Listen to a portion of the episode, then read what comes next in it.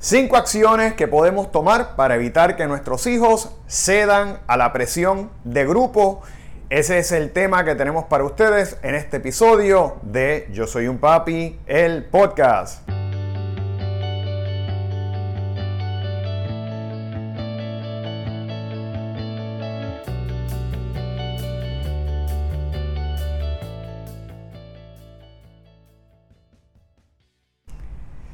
Bienvenidos a esta nueva semana, padres y madres que continuamente nos ven y nos siguen. Y para aquellos que nos están viendo por vez primera, mi nombre es Jorge Carvajal, soy un consultor certificado de crianza que ha desarrollado esta plataforma llamada Yo Soy un Papi con el propósito de brindarles herramientas, estrategias, consejos para hacer de ustedes como padres y madres su mejor versión en la crianza de sus hijos.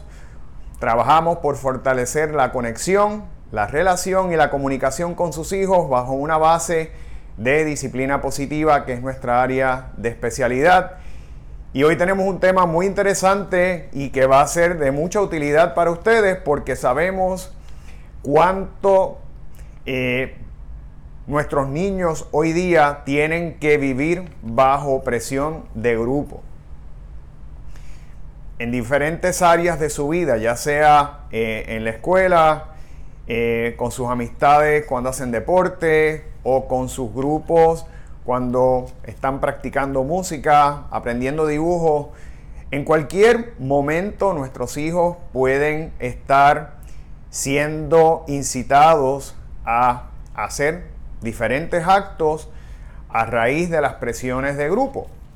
Y tenemos que preparar a nuestros hijos para evitar ceder ¿verdad? a esas tentaciones, a esas presiones, porque muchas veces ocurre que lamentablemente cuando eh, se dan accidentes o se dan situaciones desagradables, situaciones complicadas, muchas veces son productos de las presiones de grupo. Es cuando nuestros hijos pues pueden cometer disparates, por decirlo así, eh, de manera simple.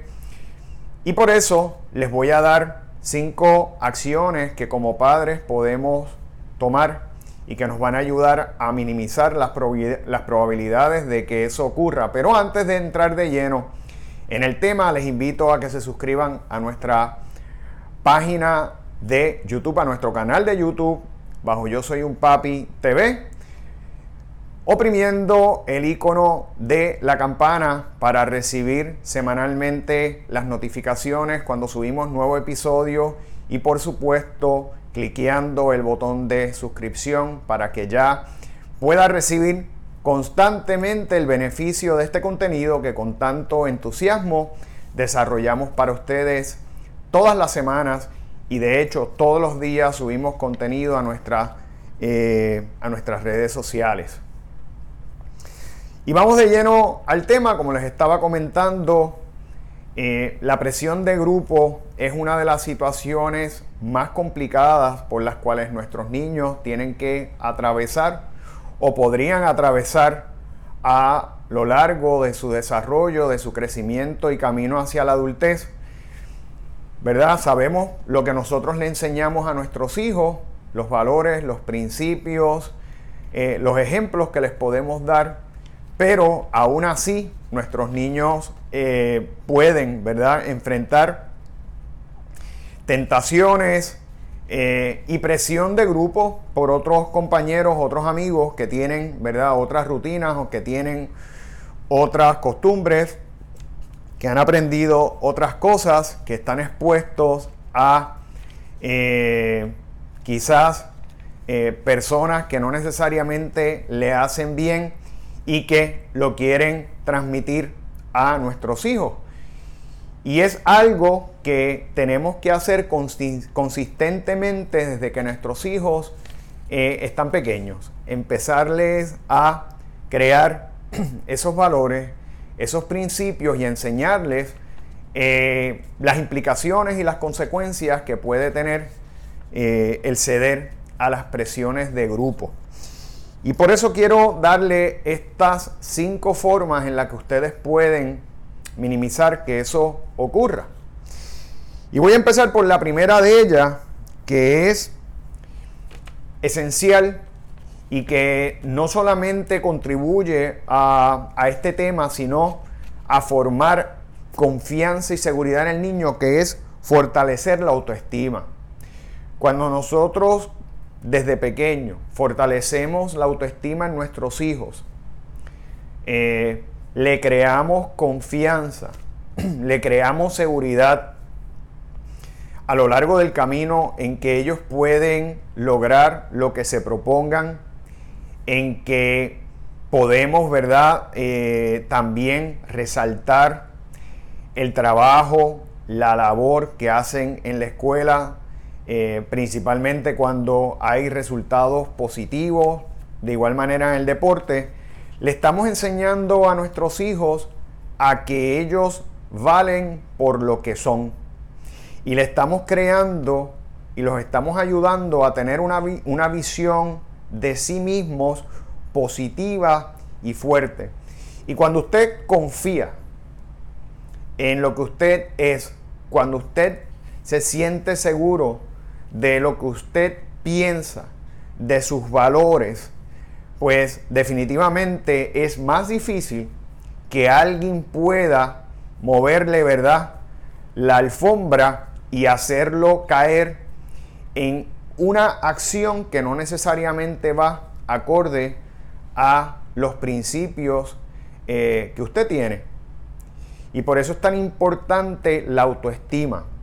Yo he hecho varios eh, episodios sobre autoestima y lo importante que es para nosotros crecer emocionalmente como adultos estables, eh, porque una autoestima baja trae tantos y tantos efectos negativos en todo, que es crucial para un ser humano saber lo que vale y tener una visión, una imagen de sí mismo positiva y segura. Así que vamos a empezar a trabajar con esa autoestima de los niños. Eh, no se trata de que usted le diga a sus hijos lo brillantes que son, eh, lo extraordinario que hacen.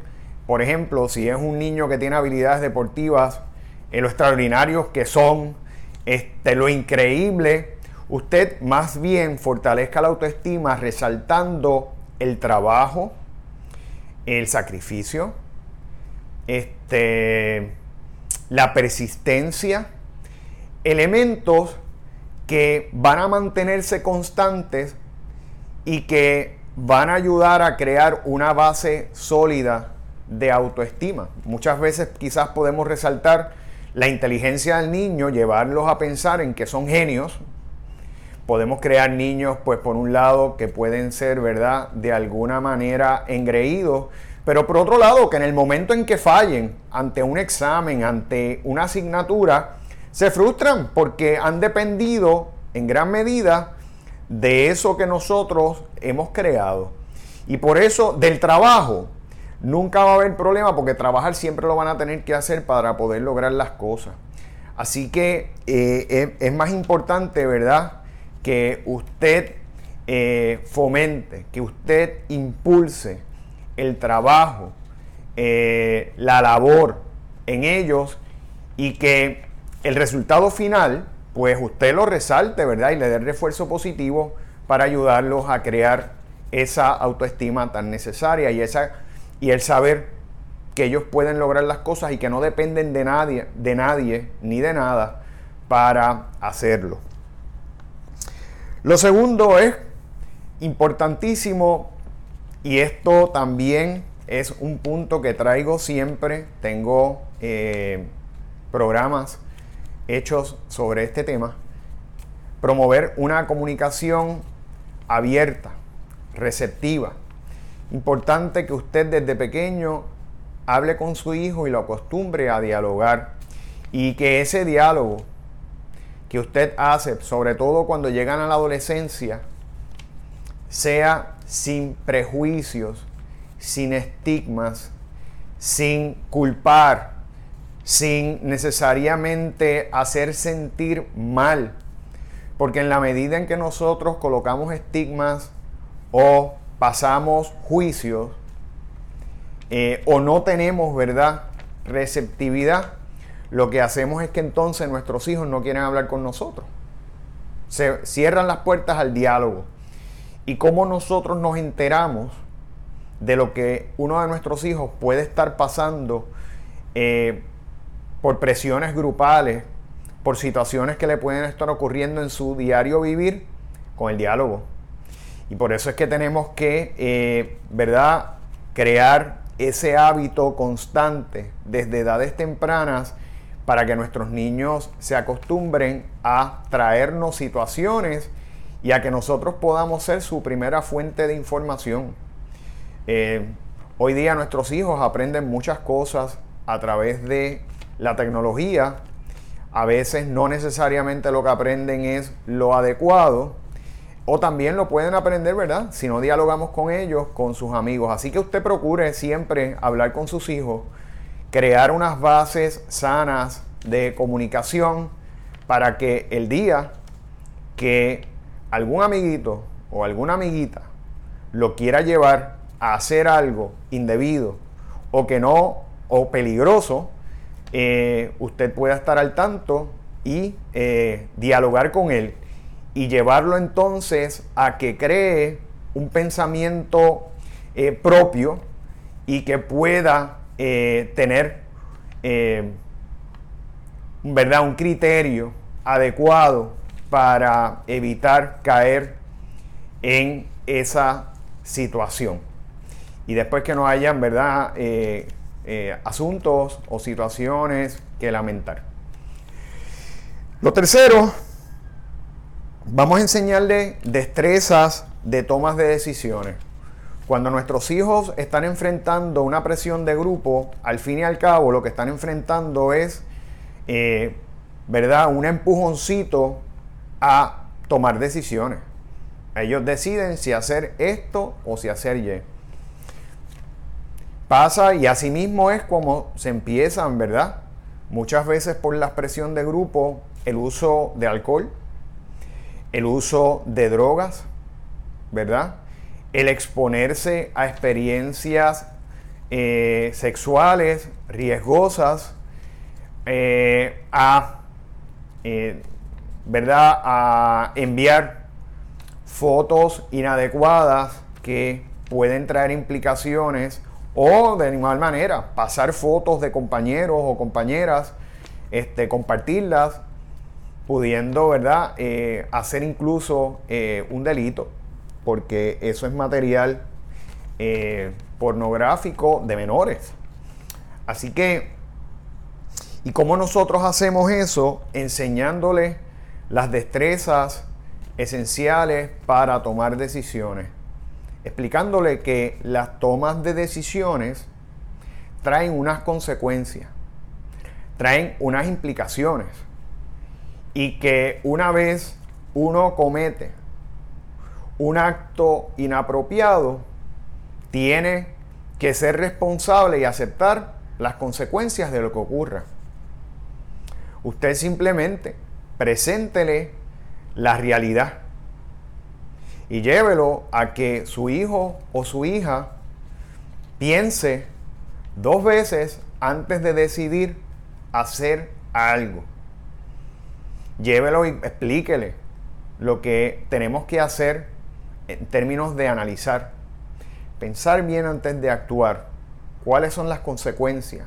¿Qué podría pasar? ¿Cómo te puede afectar a ti en el futuro? ¿Qué puede pasar cuando tus padres se enteren? Póngale todo en perspectiva para que ese joven, ese adolescente, pueda tener eh, las herramientas necesarias antes de tomar decisiones. Y no solamente lo va a ayudar, ¿verdad?, para evitar situaciones este, complicadas, difíciles, sino para en su vida cuando tenga que tomar decisiones tan sencillas como incluso aceptar un trabajo, sí o no. Así que tenemos que enseñarle a nuestros hijos a tomar decisiones, a pensar bien las cosas y no meramente reaccionar a un impulso por sentirse aceptado, ¿verdad? O por eh, hacer, ¿verdad? Eh, hacerse eco de los deseos que otras personas, eh, otros niños, otros jóvenes, tienen para sí. En esa línea, número cuatro, fomentar la individualidad y la diversidad. Tenemos que, de igual manera, desde pequeño, enseñarle a nuestros hijos el valor individual que tienen, lo que valen como individuos, sentirse orgullosos de lo que son, de lo que logran, ¿verdad? Y explicarle que todo el mundo es diferente y que por ende, si Pedrito hace una cosa o Margarita hace otra, usted no tiene que, usted no tiene que seguirlo porque usted es un ente individual. Usted es una persona aparte, con un criterio propio, con un pensamiento crítico y por ende usted no tiene que repetir lo que hace otra persona. Usted puede pensar, ¿verdad? Eh, por sí mismo y tomar las decisiones basadas no en lo que fulanito le diga a usted que va a hacer o por qué lo va a hacer, sino basado en lo que usted entiende que se debe hacer. Así que eh, hay que enseñarle, ¿verdad?, que somos entes individuales y por eso es tan importante la autoestima, porque la autoestima ejerce un factor crucial cuando estamos visualizándonos como un ente individual y no como parte meramente o un integrante más de un grupo. ¿Cómo somos? ¿Cómo nos sentimos con nosotros? ¿Cuán eh, satisfechos, orgullosos estamos de las cosas que hacemos, de nuestra forma de actuar? Todo eso influye en la individualidad y por ende nos ayuda a que nuestros hijos puedan tomar decisiones adecuadas. Y por último, lo que siempre digo, modelar eh, los comportamientos positivos. Recordemos que el, el ejemplo es el mejor maestro. Si su hijo ve que usted actúa siempre con cordura, con juicio, haciendo un análisis adecuado de las situaciones que a usted se le presenten en la vida, nuestros hijos van a aprender eso mismo, ¿verdad? Y repetir esas conductas. No necesariamente actuar sin pensar. Si nos ven actuando sin pensar, sin pensar, ¿verdad? A lo loco. De repente bebemos sin, eh, sin control, la policía nos detiene, ellos están con nosotros en el carro, nos están viendo que actuamos sin necesariamente pensar y, los expusimos a ellos a un riesgo, un accidente, que nosotros mismos nos estamos poniendo a exponiendo ese riesgo. ¿Qué le estamos enseñando a nuestros hijos? Pues le estamos enseñando a no necesariamente pensar antes de actuar. Pensar adecuadamente. Eh, y así para todo. Vamos a actuar de manera eh, adecuada, de forma positiva, va con una base de principios, valores, sabiendo que todo lo que nosotros le enseñemos a nuestros hijos, ellos lo van a aprender y lo van a emular. Y por ende, si la enseñanza es positiva, el producto final, aunque esté siendo, ¿verdad? Eh, tentado, aunque esté siendo eh, provocado para hacer lo contrario a su criterio, el resultado final va a ser uno positivo y que no van a ceder ante la presión de grupo, que es lo que queremos evitar. La presión de grupo es algo del día a día de nuestros hijos que según van creciendo tienen que enfrentar, pero nosotros tenemos que sembrar los cimientos y sembrarlos fuertes para evitar que eso surja el efecto que esas personas que están ejerciendo la presión quieren que hagan.